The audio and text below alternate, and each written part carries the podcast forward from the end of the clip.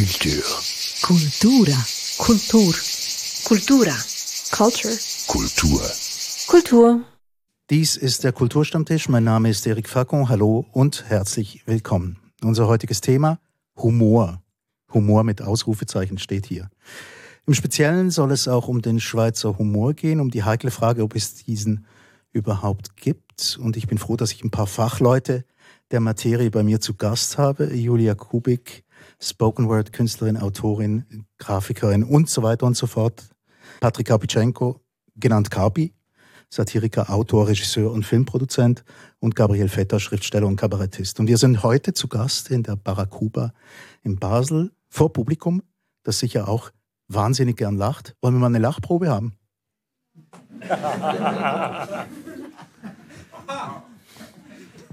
Es ist wie im Lachseminar hier. Ja, es ist gar nicht so einfach, auf Kommando zu lachen. Nein. Mhm. Ja, wie habt ihr es denn? Lacht ihr gerne? Oder bringt ihr gerne Leute zum Lachen? Was ist wichtiger? Ich lache sehr, sehr gerne. Ich lache sogar lieber, als dass ich äh, Menschen zum Lachen bringe. Mhm. Ähm, man muss aber vielleicht noch schnell vorweg äh, sagen, dass eine Diskussion über Humor natürlich schwierig ist für uns äh, Humorschaffende. Wieso? Weil äh, für uns, es gibt nichts, das wir weniger lustig finden als eine Diskussion über Humor. Gut, also der zweite Teil, der zweite Teil des Podcasts ist dafür ähm, schon reserviert, dass ihr lustige Sachen sagt. Gut. Ja, ich glaube, wir müssen uns erst entscheiden, äh, reden wir ernsthaft über Humor Mhm. oder sollen wir lustig sein? Und Ein Teil der Zeit könnten wir schon ein bisschen ernsthaft bleiben. okay. Ich würde sagen, ähm, im besten Fall findet man, was man selbst als Humorarbeit macht, auch ähm, lustig. Also man lacht dann schon beim Denken. Mhm. Dann äh, ist diese Frage sozusagen Ja zu beidem gleichzeitig. Das ist das Traurige an unserem Job. Wir sitzen dann alleine zu Hause und probieren uns zum Lachen zu bringen. Wir sind dann wirklich alleine am Tisch und machen so. und das ist dann der Beweis, der jo Joke kommt dann rein. Der wird dann reingeschrieben und der wird dann vom Menschen dann auch gebracht. Machst du es vor dem Spiegel? Nein, Gott, nein. Der hat gelacht. Nein, ein nein, guter das-. Ich glaube, die Rolle des Spiegels wird irgendwie in allen Kulturtechniken total überschätzt. Mm. Ich kenne niemanden, der jemals mit einem Spiegel gearbeitet Das hätte. ist so ein popkultureller Hoax. Das Ja. stimmt gar nicht. Niemand macht das. Aber Julia hat eine Behauptung aufgestellt, also sie, sie als Gradmesser, sie, sie denkt, sie weiß, was das Publikum lustig findet. Mm, Ich denke nicht, dass ich der Gradmesser bin, aber ich finde schon, dass, also wenn man selbst nicht lustig findet, was man macht, dann kann man es auch schlecht als lustig verkaufen. Aber man stumpft auch ab. Also wir spüren schon lange nichts mehr. Also man muss immer härtere Pointen, man braucht Ja, aber. Entschuldigung, habt ihr denn habt ihr einen Gegenüber, den ihr eure Pointen erzählt oder bleibt ihr da immer ganz allein dabei? Also ich finde Austausch extrem wichtig. Ich muss immer mit ganz im Prozess eines Humorwerks immer sehr viel mit Leuten schreiben und austauschen und so. Ja, sonst fühlt es sich sehr einsam an einfach. Mhm. Und sind das immer Leute aus der gleichen Bubble? Also bevor wir die anderen dann auch noch fragen zum Gleichen. Ja, schon, weil zum Beispiel, also meine Mutter sagt jedes Mal, sie versteht es nicht. Ähm, also ich versuche schon auch mit Leuten außerhalb der Bubble, wie zum Beispiel meinen Eltern, zu kommunizieren, aber dann funktioniert der Humor eher schlecht. Ja, bei mir ist es ähnlich. Also äh, ich habe äh, lange Zeit gewisse Social-Media-Plattformen benutzt als, als Spiegel. Ähm, also Twitter zum Beispiel oder mittlerweile Facebook. Das ist so mein... Was ist denn mit Twitter passiert, Gabriel? Ist, Ja, also können wir die Klinsmann-Episode mal schnell aufgeklärt kriegen. das ist ein gutes Beispiel für Humor. Ähm, ich, ich war lange aktiv auf Twitter und sehr gerne auch, weil ich es gerade im humoristischen Kontext äh, an, als ähm, wahrscheinlich die Plattform oder äh, das Medium gesehen habe, wo ich mich am freisten gefühlt habe. Ähm, wo wirklich, wo, wo man machen konnte, was man wollte. Und, ähm, Und was ist passiert, und Gabriel? dann wurde ich wurde gesperrt auf Twitter. Als Jürgen Klinsmann oder Also, ja, weil ich irgendwann mal, ich muss es lange ausholen, aber Ja, na, ich aber- habe irgendwann mal behauptet, ähm, dass ich nicht Gabriel Vetter bin, sondern Jürgen Klinsmann, ein äh, Fußballspieler damals und heute Fußballtrainer. Und ich habe da meinen Namen geändert auf Twitter und habe das Foto geändert, durch ein altes Foto von Jürgen Klinsmann äh, ersetzt und habe dann behauptet, dass ich der neue Trainer vom FC Basel bin und habe auf sehr schlechtes Englisch mich gefreut, dass ich der neue Trainer des, of this Tradition Rich Club bin. Und ähm, äh, das war irgendwie so nah an der Realität, dass ganz viele Leute das geglaubt haben. Und dann fand ich das sehr lustig und habe weitergemacht und habe dann behauptet, dass ich im Europapark wohne, der einer der großen Sponsors ist des FC Basel, das weiß man nicht. Ähm, und dass ich den Generalschlüssel des Abwarts bekommen habe und deswegen alle Rides schon bevor der, der Park aufmacht benutzen durfte. Und das war offenbar zu, so nah an der Realität, dass ich gesperrt wurde von Twitter wegen Identity Theft. Und äh, es hieß Dabei dann hast du die ganze Zeit nur probiert, das klar zu machen, dass du es doch nicht bist. ja, genau. Und das war, das ist wirklich genau diese, dieser Kern. Es hieß dann irgendwann bei Twitter, naja, man darf das schon machen, man darf sich ausgeben als jemand anderen. Wenn man aber drüber schreibt, ähm, über dem äh, Account eigentlich, dass es ein Parody-Account oder ein Satire-Account ist. Und da habe ich mich in meiner äh, Berufsehre verletzt gefühlt, weil ich gesagt, also irgendwo habe ich einen Berufsstolz als Satiriker. Ich werde die Satire sicher nicht als solche kennzeichnen, äh, weil sonst ist ja der ganze Witz vorüber. Und seitdem bin ich gesperrt. Aber die Satire ist ja auch groß wie ein Haus gewesen. Also das hätte man Ja. ja auch erkennen dürfen als solches. Ja, das Schöne ist ja gerade, wenn es so dazwischen ist. Also eine Frage bleibt doch. Und dann können wir den Jürgen Klinsmann hier mal sein lassen. Wolltest du wirklich Jürgen Klinsmann sein? In dem Moment war ich's. Also ich habe dann auch einmal getwittert, ähm, äh, was das Rezept für meinen Erfolg ist. Ähm, und habe geschrieben, to know who you really are. Ähm, and yes, I am Jürgen Anton Klinsmann, Bäckers Sohn aus Stuttgart. Er heißt überhaupt nicht Anton zum zweiten Namen, aber ich fand das schön. Ja, Ah, ist das auch erfunden, der Anton? Hast, Ja, du, ja, denn, to- hast du denn dazu erfunden? ja, weil Jürgen Anton Klinsmann klingt doch super, oder? ja. Das ist auch schön, dass jetzt ganz viele Leute meinen, er heiße wirklich so. Also ich. Können wir jetzt daraus etwas ableiten, was guter Humor ist? Also ich finde, das war so gut, dass es äh, illegal gut war und deswegen verboten werden musste. Wenn man gesperrt wird, ist es guter Humor. Und man muss dazu noch sagen, bei Twitter seit dem Elon Musk-Regime wurden all diese Sperrungen aufgehoben. Also sind jetzt Nazis, Trump, ähm, äh, ganz schlimme Menschen sind äh, nicht mehr gesperrt. Aber Außer ich. Ja. Weil Das hat dort schon eine hört's ge- auf. das hat Dort schon- hört's auf. Das hat schon eine gewisse Logik, oder? Eben, einen Witz machen oder einen satirischen Einschub zu bringen, ist ja nicht das gleiche wie Humor. Wie definiert ihr eigentlich Humor? Ich habe ich hab was von Wikipedia abgeschrieben, das ich auch noch zum Besten geben kann, falls euch nichts. Ich finde, im besten Fall ist es Erleichterung. Hm. Weil man die ganze Zeit so viel äh, Alltagsrealität hat und performt und äh, eine Identität ist und so und Dinge tun muss. Und äh, Hu- Humor ist so die angenehm entspannende Dysfunktionalität, die man so mitleben darf. Und es ist sehr entspannend im besten Fall. Mhm. Dysfunktionalität, wie meinst du das? Ja, man kann sich ja nicht die ganze Zeit der Tragweite der Tragik seiner Existenz bewusst sein. Also man kann schon, aber dann ist es halt einfach traurig zu leben. Und Humor ähm, ist so die extreme Kehrseite davon. Also Humor als Gleitmittel fürs Leben. So. ja, Entschuldigung. Schmiermittel meintest du, oder? Ja. Okay. ja, aber manchmal das mit den Wörtern. Dann rutscht's raus und dann. Dann rutscht es raus und dann ist es passiert. Aber ja, also gut, als Schmiermittel. Ist das so gemeint? ja. Ja, Ich will hier nicht drauf rumreiten, aber ja also dann sag mal, sag mal, was ist ein Humor für dich? Ähm, Humor, ich benutze das Wort Humor nur, weil, weil äh, wenn man Comedy oder, oder Komik sagt, klingt es so nach Zirkus. Haha! Und Humor gibt dem Ganzen so einen. Hm. ähm, und Satire ist dann aber zu trocken. Satire klingt nach äh, brotlos und weg vom Mainstream und Humor ist so das Knackige in der Mitte, das noch akzeptiert wird und mir ein gutes Gefühl gibt beim Machen. Ich habe jetzt allerdings, das ist mehr aus einer wirtschaftlichen Perspektive gesprochen. Also was ich gesagt habe, klang dystopischer, als ich es gemeint habe. Ich finde aber schon, dass dieses Klinsmann-Beispiel sehr gut ist, weil eben, wenn man, also ich finde auch meistens den Humor sehr gut, wenn er sehr nah an der Realität vorbeischrammt. Aber nicht nur, es kann auch total absurd sein und auch sehr lustig, aber ich finde schon auch, ähm, man muss die Realität beobachten und dann kann man so leichte Abweichungen machen.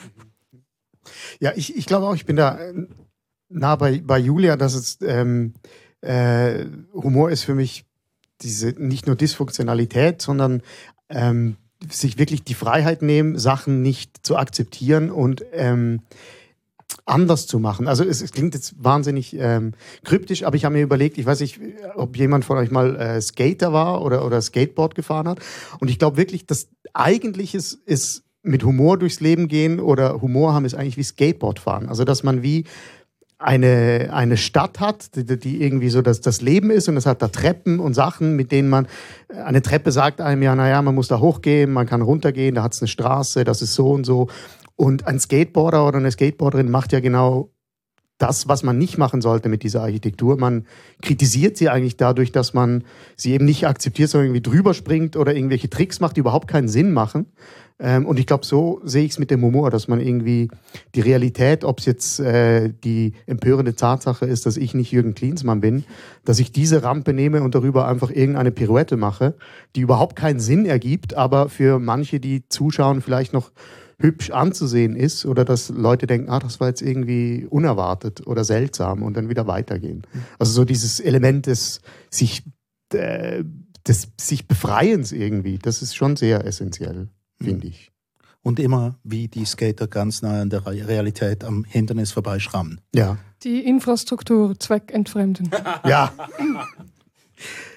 Soll ich es jetzt noch vorlesen, was im Wiki stand? Ja, mach das ist relativ nah bei, bei dem, was Julia gesagt hat. Humor ist die Begabung eines Menschen, der Unzulänglichkeit der Welt und der Menschen, den alltäglichen Schwierigkeiten und Missgeschicken mit heiterer Gelassenheit zu begegnen. So knapp hätte ich es nicht formulieren können, aber hat was. Jetzt eben, Humor, das Stichwort ist gegeben. Ähm, Vorbereitung auf, auf diesen Podcast, auf diese Episode, habe ich mir überlegt, ja, Humor, hm, wie ist denn das? Was kenne ich denn eigentlich für Humor? Und dann ist mir zum Beispiel der britische in Sinn gekommen, unter dem können sich die meisten Leute was vorstellen. Ich muss schon sagen, ich habe ich hab, ich hab Carpi heute äh, versprochen, dass wenn irgendjemand jemand heute kommt und sagt, äh, der berühmte britische Humor, dann äh, packe ich die Axt aus. Gut. also ich habe es jetzt gesagt. Aber ja, gut. Aber Jürgen, können wir das vertagen bis später, Jürgen? Mhm. Ja, ist gut. Gut. Also britischer Humor haben ja die meisten Leute eine Vorstellung davon, aber ich will jetzt nicht den britischen Humor per se diskutiert haben. Wenn wir schon alle ungefähr wissen, was das ist, schonungslos, direkt, äh, ein bisschen absurd ab und zu. Ähm, aber was ist denn eigentlich Schweizer Humor? Das ist so etwas, was wir ähm, so als Titel ich weiß leider nicht mehr den genauen Wortlaut, aber Gabriel, du hattest mal vor ein paar Jahren einen Facebook-Post gemacht, wo du die Mentalität der Schweiz beschrieben hast als eine Art Iltis, der so passiv-aggressiv. Ich weiß leider nicht mehr ganz genau, aber es, es war sehr gut. Ich, also, was ich eigentlich sagen will, ist, man muss ja zuerst den Gegenstand kennen, an dem man Humor anwenden will. Also man muss die Schweiz irgendwie äh, begreifen oder die Mentalität, was man natürlich nicht so kann, weil es viel zu groß ist, aber ähm, ja, man beobachtet die Schweizer Mentalität und dann findet, also dann zeigt sich von alleine, was lustig daran ist. Iltis? ja, es, äh, ich kann mich irgendwie ein bisschen daran erinnern, aber ich, es war irgendwie, es ging darum, dass, äh, dass die Schweizer Mentalität irgendwie oszilliert zwischen so, wie so ein bisschen ein nervöser Iltis, der immer nicht genau weiß, ob er jetzt reklamieren soll, also so passiv-aggressiv, sich über irgendwas beschweren oder ähm, ganz sich entschuldigen offen, ja oder sich entschuldigen und sich ganz offensiv über etwas freuen, einfach weil es schön ist. Aber ja, ich kann mich auch nicht mehr genau daran erinnern. Vielleicht noch eine langweilige Antwort. Ähm, der, der, der, Schweizer Humor, also jetzt für mich als Macher, ist natürlich das, was uns fehlt, oft ist die Sprache. Also jetzt auf Englisch oder Deutsch hat man halt eine, ein Reglement, was Sprache angeht, das heißt Wortwitz und so sind viel. Du meinst Schweizerdeutsch? Genau, also jetzt auf, auf Hochdeutsch oder Englisch ist wie ja. die Sprache reglementierter oder so. Mhm. Das heißt, man kann mehr, man spielt automatisch mehr mit Wörtern. Und der, dem Schweizer ist da, und der Schweizerin sind da ein bisschen die, die, die Hände gebunden, ähm, weil es nicht reglementiert ist, weil es so viele Varianten gibt und wir alle sehr befindlich reagieren, wenn gerade nicht der Satz so stimmt, wie wir ihn hören wollen. Ähm, und deswegen verzichtet der Schweizer, glaube ich, grundsätzlich ein bisschen auf diese, auf diesen, auf diese Sprachkapriolen, jetzt in meinem äh, Headspace. Ähm, gleichzeitig mag er dann aber so Sachen wie Ironie. Mhm. Ist jetzt für mich sehr schweizerisch, äh, weil ich es anwende und ich, ich, ich mag ich mag's. Ähm, und halt äh, Bilder, Geschichten, Visuelles äh, sind halt dann stärker jetzt in meinem Empfinden. Aber das ist alles ein Ausdruck, weil uns eben diese, diese, diese Sprache fehlt. Und ähm, und man muss auch sagen, wir waren ja vorher Teil des gesamtdeutschen Kulturraumes, also vor, vor dem Krieg. Ähm, und ähm, danke. Und, ähm, und das, wurde, das, das, das ist ja dann auch uns abhanden gekommen. Ähm, und wir haben die, die, die Schweizer Kleinkunst- und Comedy-Szene hat dann quasi angefangen nach dem Krieg. Und das heißt, wir sind da auch noch sehr jung und frisch und müssen uns da definieren und sehr vieles wird auch jedes Mal neu erfunden. Ähm, jetzt, aber das ist alles sehr, sehr persönlich jetzt mhm. von mir als Macher. Ist total okay. Aber Danke. die Geschichte mit dem Sprachwitz, dass, dass, dass die Sprache als Vehikel uns vielleicht nicht so sehr liegt. Seid ihr da einverstanden? Also ich finde, das macht es dann halt genau wieder lustig, weil es hat so was Gefriergetrocknetes. Es ist so runtergeschrumpft und ich finde zum Beispiel lustig, ähm, das kann ich gar nicht erklären, weshalb, aber wenn so Leute in Dialekt manchmal miteinander reden und es ist extrem minimiert und sie sagen eigentlich nicht mehr so viel, aber nur schon in einem Momol oder so steckt dann einfach irgendwie die Pointe. Mhm. dann, ja. Attitüde. Attitüde. Attitüde ist ein großes Ding jetzt auch im Schweizer Humor, denke ich. Sprachlich runtergedampfte Attitüde. wie ich Gabriel angerufen habe, um ihn zu fragen, ob er mitmachen würde bei der Sendung, hat er nichts vom Iltis erzählt, aber hat sofort gesagt, natürlich gibt es Schweizer Humor, den gibt es am Freitagabend zwischen 8 und 10. Habe ich das gesagt? Ja, du hast es auch ausgeführt. Und, und was habe ich da gesagt? Dann geht man ins Kabarett und dann lacht man.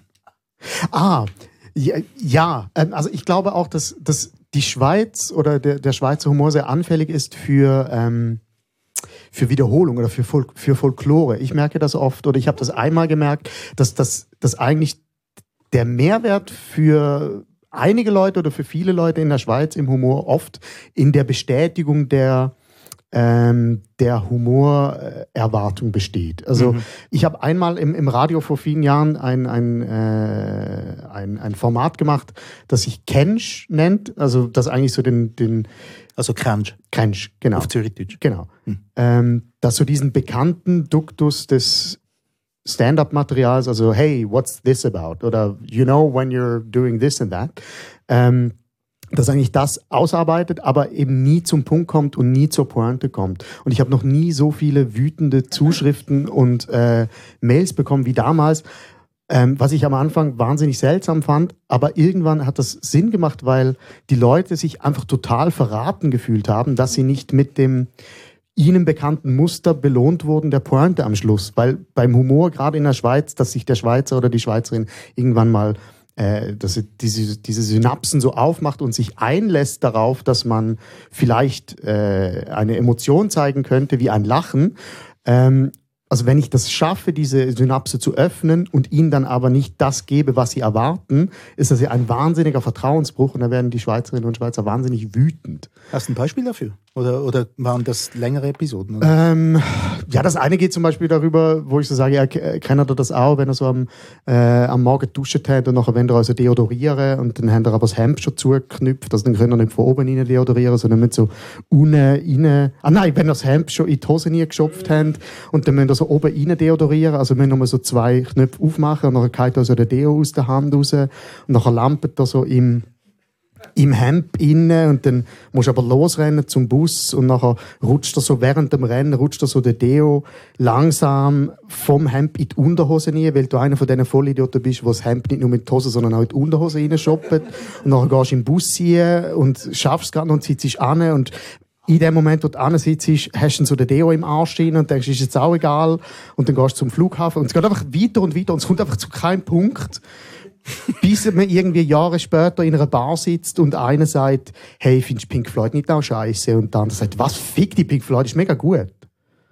Und das ist der Schluss. Und ja, weil, weil Pink Floyd eigentlich ein Deodorant ist. Äh, nein, weil Pink Floyd einfach gut ist. Und das ist... Ich finde auch ähm, sehr lustig, wenn Witze gar keine Pointen haben oder wenn man sie selbst nicht versteht. Aber vielleicht ist das so ein Advanced Level. Also, oder vielleicht ist das auch ein tieferes Level. Aber also natürlich, man könnte es auch so entschuldigen mit, oh, niemand versteht den Witz, ja, ist ja. so gut.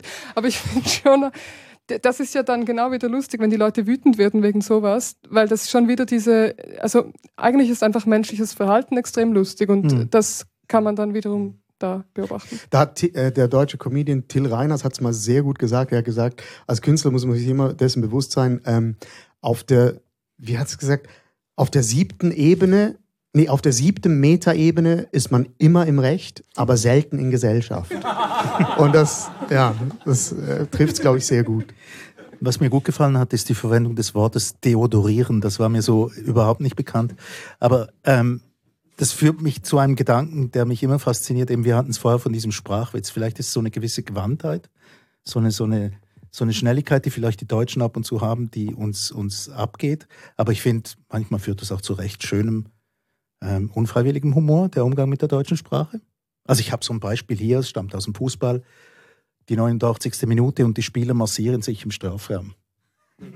Das ist ein wirklich real existierendes Zitat. Von ihr wisst wo. Sportübertragung. Ja, aber trotzdem, eben das mit, mit, mit, dem, mit der Sprache war etwas. Äh, Julia, du hast noch was gesagt, von wegen, man muss, man, man muss die Schweiz gut kennen, um Witze darüber zu machen. Mir hat mal ein amerikanischer Satiriker mir gesagt, man muss eigentlich quasi das, das Objekt, über das man schreibt, muss man nicht nur kennen, sondern auch mögen, um satirisch sich darüber auslassen zu können. Auf jeden Fall. Ja, auf jeden Fall. Also klar, es ist immer irgendwie mehr, also ich glaube, jegliche Kunstform, nicht nur Humor, ist erst dann gut, wenn es irgendwie mehrdimensional ist. Also man, wenn es Schmerz und Freude hat oder so. Einfach mehrere Seiten. Es ist ja immer so bei allem. Trotzdem, ich, ich, ich komme nicht ganz los von dieser Geschichte mit 6 Uhr bis 8 Uhr abends, äh, 8 Uhr bis 10 Uhr abends mit dem Kabarett. Ähm, wir haben tatsächlich nicht den Ruf, die lustigsten zu sein.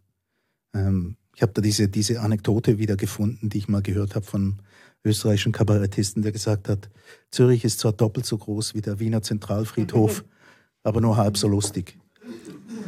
Das ist ja doppelt traurig, oder? Ich glaube aber, man muss einfach mehr in die Nischen schauen, weil mhm. äh, es ist vielleicht jetzt nicht so Schweizer Mainstream-Humor, der so über die Grenzen hinaus schwappt, aber es gibt ja schon in den letzten Jahren mehr Formate oder zum Beispiel auch Zucker ist ähm, so etwas, was ziemlich lustig ist oder auch Güssel, die Serie, äh, Webserie von Gabriel oder so. Ich finde schon, es gibt den Schweizer Humor, aber er ist einfach vielleicht genau nicht ähm, Freitagabend 8 bis 10, sondern man muss ihn halt so ein bisschen suchen gehen. Mhm. Und die Wale soll auch kennen, um den Zucker lustig zu finden. Also Zucker ist ja jetzt auch nicht mehr underground, aber also ich will mich einfach wehren gegen diese, es gibt keinen Schweizer Humor, weil vielleicht genau, also es ist halt, ähm, vielleicht genau weil er schwer zu finden ist, ist er aber in diesen tiefen Ritzen, wo er liegt, sehr funkelnd.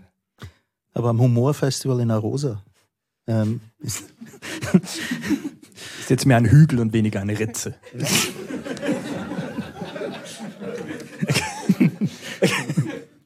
Ja, ich habe bis jetzt nichts gesagt, also, aber das Humorfestival. Ah, ja, ja, nur, nur, zu, nur zu. Ja. Ja, was willst du sagen? es existiert. Ja. Ja. Findet man dort diesen Schweizer Humor? Teilweise schon. Ja, klar. Mhm. Ja, teilweise, ja. Ich meine, ähm, weiß jetzt auch nicht, wann ich das zum letzten Mal das Arosa Humor Festival wirklich begleitet habe oder geschaut habe. Ähm, aber es gibt ja, glaube ich, jedes Jahr diesen Zusammenschnitt von irgendwie äh, Leuten, die da auftreten. Und da geht es ja schon, ist die Breite ja schon von Divertimente-Humor bis zu Stahlberger oder ähm, Lara Stoll bis ähm, Hazelbrucker oder so. Also das ist. wieso? wieso? Er hat nicht gesagt, wer auf welcher Skala Nein, wo. Also, also das ist auch nicht so gemeint, sondern so. Also. Ähm, ja. Du hast offenbar Gegensatzpaare aufgebaut. Die sind keine nein, nein, nein. Äh, ja. ja. Cut. Nein, ich, ich, ich wehre mich einfach, äh, wie Julia auch schon angetönt hat, so ein bisschen gegen dieses äh, alte äh, Ding, das, ah, das sind die, die Briten mit ihrem berühmten britischen Humor. äh, und, die, äh, und die Österreicher und, und ähm, die scharfen Deutschen und so die Schweizer, die keinen Humor haben, das ist, ich glaube, das ist mir zu einfach. Also ich als, als Humorist habe dann sofort ähm, den Drang, mich über Leute, die über den äh, britischen Humor reden, mich lustig zu machen, weil das dann die nächste Stufe ist.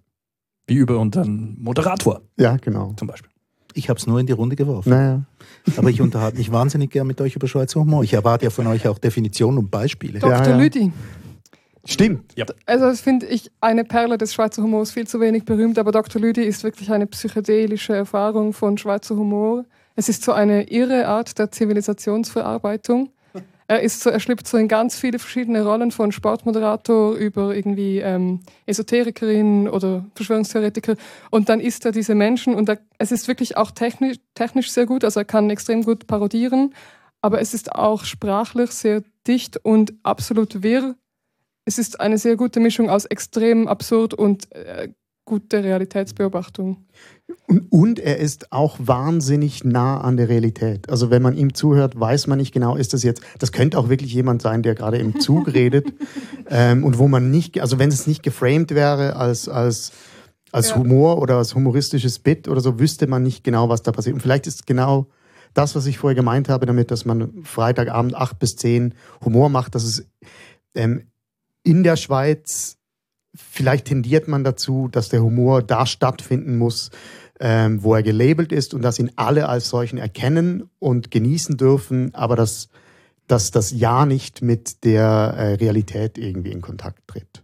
Vielleicht aber ist das eine abenteuerliche Definition, aber. Es geht so. Ja. Also es wird ja in die Richtung gehen, die ich gesagt habe, oder? Dass man quasi irgendwie genau weiß, an welchem Moment man lachen muss, weil es als Witz deklariert ist. Was ja den ganzen Zauber zerstört weil Humor ist ja so eine Kunstform, ich weiß nicht, ob das überhaupt das richtige Label ist, aber es findet ja überall im, es findet ja eben überall im Alltag statt und nicht nur auf der Bühne, wenn man sagt, es ist jetzt lustig. Also ich kenne zum Beispiel sehr viele sehr lustige Leute, die vielleicht gar nicht wissen, wie lustig sie sind und sich auch nie auf eine Bühne stellen würden, aber die einfach irgendwas haben in, in der Sprache oder wie sie Dinge sehen, die wahnsinnig lustig ist. Also Situationskomik und natürlich Alltagskomik, das findet man natürlich überall. Trotzdem, ich bin nicht ganz, ich, ich ich wehre mich ein bisschen dagegen, so in diese altertümliche Geschichte reinzugeraten, von wegen, ähm, dass ich den Schweizern jeden jeglichen Humor abspreche. Nein, gar nicht. Nur einfach, es ist, es ist nicht so ein etabliertes Ding und darum hatte ich dieses, das, was du damals gesagt hast, von acht bis zehn, das fand ich schon noch, noch ziemlich bemerkenswert. Auch wenn es so eine hingeworfene Bemerkung war, vielleicht einerseits. Aber trotzdem, ja, also dort wird es klar deklariert. Kapi, du hast noch gar nichts gesagt dazu. Weil es ist ein schmerzhaftes äh, Gebiet. Also ich meine, zynisch, äh, klar, auch ich habe das Gefühl, wenn ich ins Ausland komme, ist das Base-Level an Humor höher. Also ich kann da, ich bin, ich will in die England-Kerbe, du kannst, Gabriel, Gabriel, kann mich dann massakrieren. Äh, ich bin in England angekommen. Das macht man dann am 10, ist gut. Und am, am, am massieren. Ja. Deodorieren und massieren. Und ich bin am Flughafen angekommen und der, der, der, dort, dort um zwei in der Früh und dort war ein, ein Putzmann, und, der, und ich habe mich mit dem unterhalten und das war der lustigste Mensch, mit dem ich mich seit Monaten unterhalten habe. Und ich habe das Gefühl, kulturell bedingt, ist wahrscheinlich einfach das Base-Level vom Normalsterblichen in England höher als bei uns. Aber jetzt wahrscheinlich, was Kulturschaffende angeht, ist es etwa gleich. Was, es, was die Peaks angeht, ist es wahrscheinlich überall gleich, aber das Base-Level ist höher. Meine Theorie, auch jetzt in Österreich zum Beispiel und Deutschland auch, ich habe das Gefühl, es hilft, wenn man mal eine Weltmacht war und es dann nicht mehr ist. Und dann ist man so, man ist dann so ein bisschen pisst, so kulturell. Und ständig schlecht gelaunt. Und ständig schlecht gelaunt, ja, oder? Und dann ja, ja, findet man so, äh, wir waren mal wer und jetzt guck. Was haben wir noch? Den Humor. Das kann man auch über die Schweiz sagen. Wir brauchen den Humor auch nicht. Also es ist auch wirtschaftlich. Ähm, der, der Markt regelt ja alles und wir brauchen ihn. Also wir können, wir kommen ganz gut ohne Humor klar. Und von dem her ist es ein Luxusding, wird ab und zu gefördert, wird als Liebhaberei betrieben, aber es ist nicht essentiell der Humor. Also ein Schweizer kommt sehr gut aus, ein ganzes Leben lang, ohne Humor, total zufrieden. Von dem her ist es Liebhaberei und wer dafür zahlen will, kann zahlen. Ich glaube auch, das ist so ein Schlüsselding. Es hat mit Wohlstand zu tun und mit Scheitern, weil wenn man, wenn es einem zu gut, also radikaler Humor ist ja immer auch, man gibt zu, wie lächerlich man eigentlich ist. Und ähm, wenn man sich zu sehr in seiner Sicherheit und Wohlstand eingefunden hat, dann kann man, also je mehr man sich zusammen konstruiert hat, desto mehr kann wieder kaputt gehen. Deshalb muss man dann aufpassen. Und deshalb ist vielleicht der etablierte Schweizer Humor auch so bieder oder so verhalten, so herzig, Gabriel Rotstiftmäßig, weil äh, man darf nichts riskieren. Mhm. Du hast einen Kopf in die tätschte VW-Türe, oder? Wie was? Gabriel Rotstift. Das war Cabaret Rotstift. Ah, okay, okay, ich bin, hm. ich bin zu jung. Aha. Ja, ich bin hier das Gedächtnis. Das ich auch, ich habe keine Ahnung von Cabaret Rotstift. Ich habe sie einfach herangezogen als Vergleich vielleicht. Nein, aber interessant. Noch schlimmer. Interessant ist ja an dem auch, dass ein Motiv hier auftaucht. Ein bisschen so, warum, warum macht man überhaupt Witze? Und die Österreicher, einigermaßen in der Vergangenheit, auch ähm, eben Großmacht gewesen, Nationalsozialismus und so weiter. Und da entsteht ja auch ein Witz daraus, oder? Witz als Selbstverteidigung, wo man sich, wo man sich wehren muss gegen die Obrigkeit. Das ist auch hier wieder gefasst, vielleicht in drei Tagen Basler Fasnacht. Vielleicht auch wieder so an einem Moment, da, da lässt man dann los. Dort ist der Witz. Ich glaube, äh, Sigmund, äh, nein, falsch, äh, Jung, Kevin. Karl Jung. Kevin Nicht- Jung. Nein, Karl Jung hat ja auch anhand von der Fasnacht, glaube ich, den Schweizer erklärt. Ah ja? Und ich glaube, er hat ein ganz, es gibt ein ganzes Essay über ähm, genau das, über die legitimierte, über den, die legitimierte äh, Ekstase, die Eskapaden, oder dass es quasi in eine Form gepresst wird und durch das ermöglicht wird, aber durch auch eine Art der Perversion ist, glaube ich.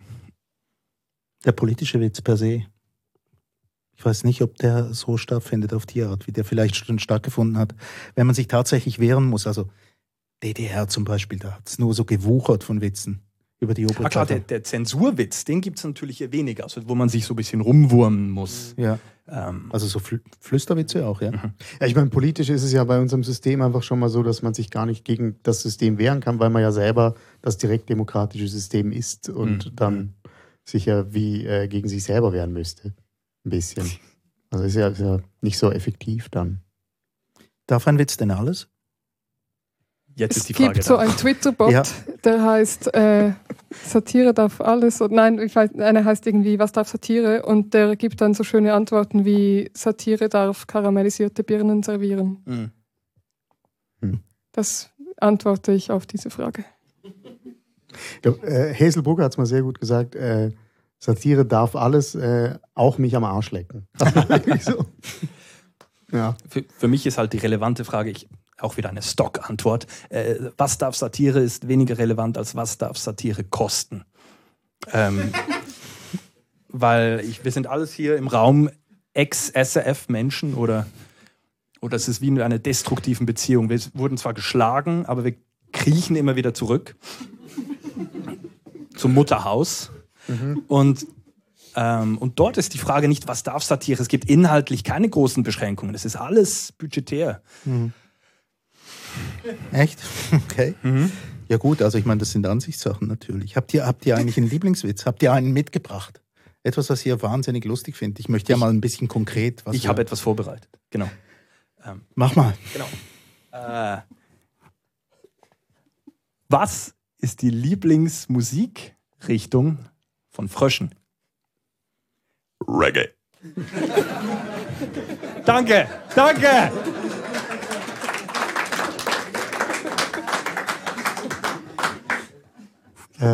Also mein aktueller Lieblingswitz ist ein, ein Witz, der ein, ein unfreiwilliger Witz ist, der eigentlich ein Witz wäre, der ähm, mein Sohn mir erzählt hat.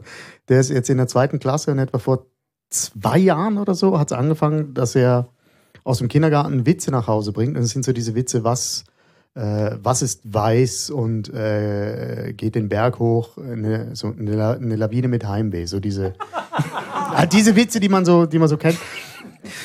Und dann, äh, und dann kam er nach Hause und man merkte immer, ah, ja, jetzt, jetzt hat er wieder einen Witz von irgendjemandem mitgekriegt. Und dann kommt er so nach Hause und sagt, Papa, Papa, ähm, was ist orange und lauft der Berg? Und ich so, ah, ich kenne den Witz, ja. Und der freut sich so, mir das zu sagen. Ich so, nein, ich weiß nicht, was ich es. Und dann merkt man so, wie er so überlegt und überlegt und er hat es irgendwie vergessen. Und dann sagt er, es Clementinli. Das das finde ich, das ist der perfekte Witz, ähm, weil er wusste den Witz eigentlich, hat auch die Pointe fast richtig wieder eingesetzt, aber dadurch, dass es diese Verfremdung ist von diesem Witz und diese Pointe, die man eigentlich erwartet, weil man sie schon kennt, ähm, nicht stattfindet, das fand ich großartig. Mein Deutschlehrer hatte einen, hatte einen Lieblingswitz, den er uns erzählt hat. Vielleicht könnt ihr mir den erklären. A verkauft B eine Kuh. Wer hat recht? Klassischer Antiwitz auch, wie das mit dem, ähm, was hat Heimweh? Die Lawine hat Heimweh. Julia? Ich habe keinen Witz vorbereitet, aber ich kann einfach eine random Anekdote erzählen von, also ich finde manchmal meine Mutter sehr lustig, aber ich glaube, sie meint es nie absichtlich, wenn ich sie sehr lustig finde, weil sie ruft mich manchmal an und sagt dann relativ kontextlos solche Dinge wie, nein, weißt, ich finde es gut, dass du immer so Kulturjobs kannst machen, das passt ja auch besser zu dir, als wenn du jetzt müsstest in einem Schlachthaus Knochen zusammenlesen. ähm, oder einmal hat sie mich angerufen und gefragt, Julia, kiffst denn du manchmal? Also für mich schmeckt Cannabis nach totem Müs. Deshalb finde ich, ich will einfach, dass mich meine Mutter anruft und dann äh, habe ich Dann ergibt sich das nächste Material. Programm von selbst, oder? Ja. Ich sehe schon. Ähm, Glühbirnenwitze Wie viele Ostfriesen braucht man? zum um- Beispiel. Also, man, man, also es gibt tatsächlich ein paar gute. Einen über New York fand ich ziemlich, ziemlich hübsch. Kann man auch auf Zürich anwenden, wenn man will. Kannst du einen guten Glühbirnenwitz mal erzählen? Wie viele New Yorker braucht es, um eine Glühbirne auszutauschen? Geht dich gar nichts an. Wie gesagt, kann man anwenden. Auch hierzulande. Ja Ich gut, glaube, du hättest erst mit einem normaleren Witz anfangen müssen, um dann, bevor du es brichst, das Muster. Es ist jetzt, ich will jetzt hier nicht Hu- Humorkritik betreiben, aber Erik, nein. ja, fand, fandest Und- du den anderen auch schon zu intellektuell? Nein, du müsstest erst Also gut. einfach an, anfangen. Also Glühbirnenwitze, es gibt ein paar. Es gibt nochmal einen New Yorker. Mhm. Es braucht zwei davon. Einer mixt die Drinks, der andere ruft einen Elektriker an. Ah. War das einfacher? Ja. Ja. Der hätte jetzt zuerst kommen müssen. Aber es tut, es tut mir total leid. Ich bin nicht so geübt im Pointenschreiben, merke ich gerade. Aber jedenfalls, so soll es sein. Darf ich noch einen, einen, einen, einen, einen kritischen, Bitteschön. äh, nur, nur zum das Publikum Was? testen? Publikum? Ah, testen. Äh, wie, viele, wie viele Feministen, Feministinnen, Feministen braucht man, um eine Glühbirne zu wechseln? Drei. Richtig. Wieso? Aber ich weiß nicht warum. Ah, eine, für, um die Glühbirne zu wechseln und zwei, die einen Doc-Film darüber machen. Ah, sehr schön. Der ist auch einer, der in die Zeit passt, oder? Ja, ja, ja. Ich finde, man kann so, wenn man will, wenn man Humorseminare machen wollen würde, das könnte, also ich könnte das am besten, glaube ich, anhand von Memes, wenn man diese äh, Abstraktionskurve darstellen will, weil es gibt so, Memes sind so gewachsen, so relativ klassisch, klassische Pointen, klassische Witze. Und jetzt gibt es so eine wirklich auch die siebte Metaebene von, es ist nur noch so geschredderter Schrott. Und es ist überhaupt nicht mehr verständlich, wenn man, man muss wieder die ganze Meme-History irgendwie kennen und dann findet man das lustig. Und das, also ich würde gerne ein kulturhistorisches Seminar haben an einer Uni, wo ich Memes äh, zeigen, falls mir jemand einen Lehrstuhl geben möchte, dann. ich finde, glaube ich, Memes fast die beste Errungenschaft des 21. Jahrhunderts. Auch das Einzige, das übrig bleiben wird. Das können wir ein anderes Mal diskutieren.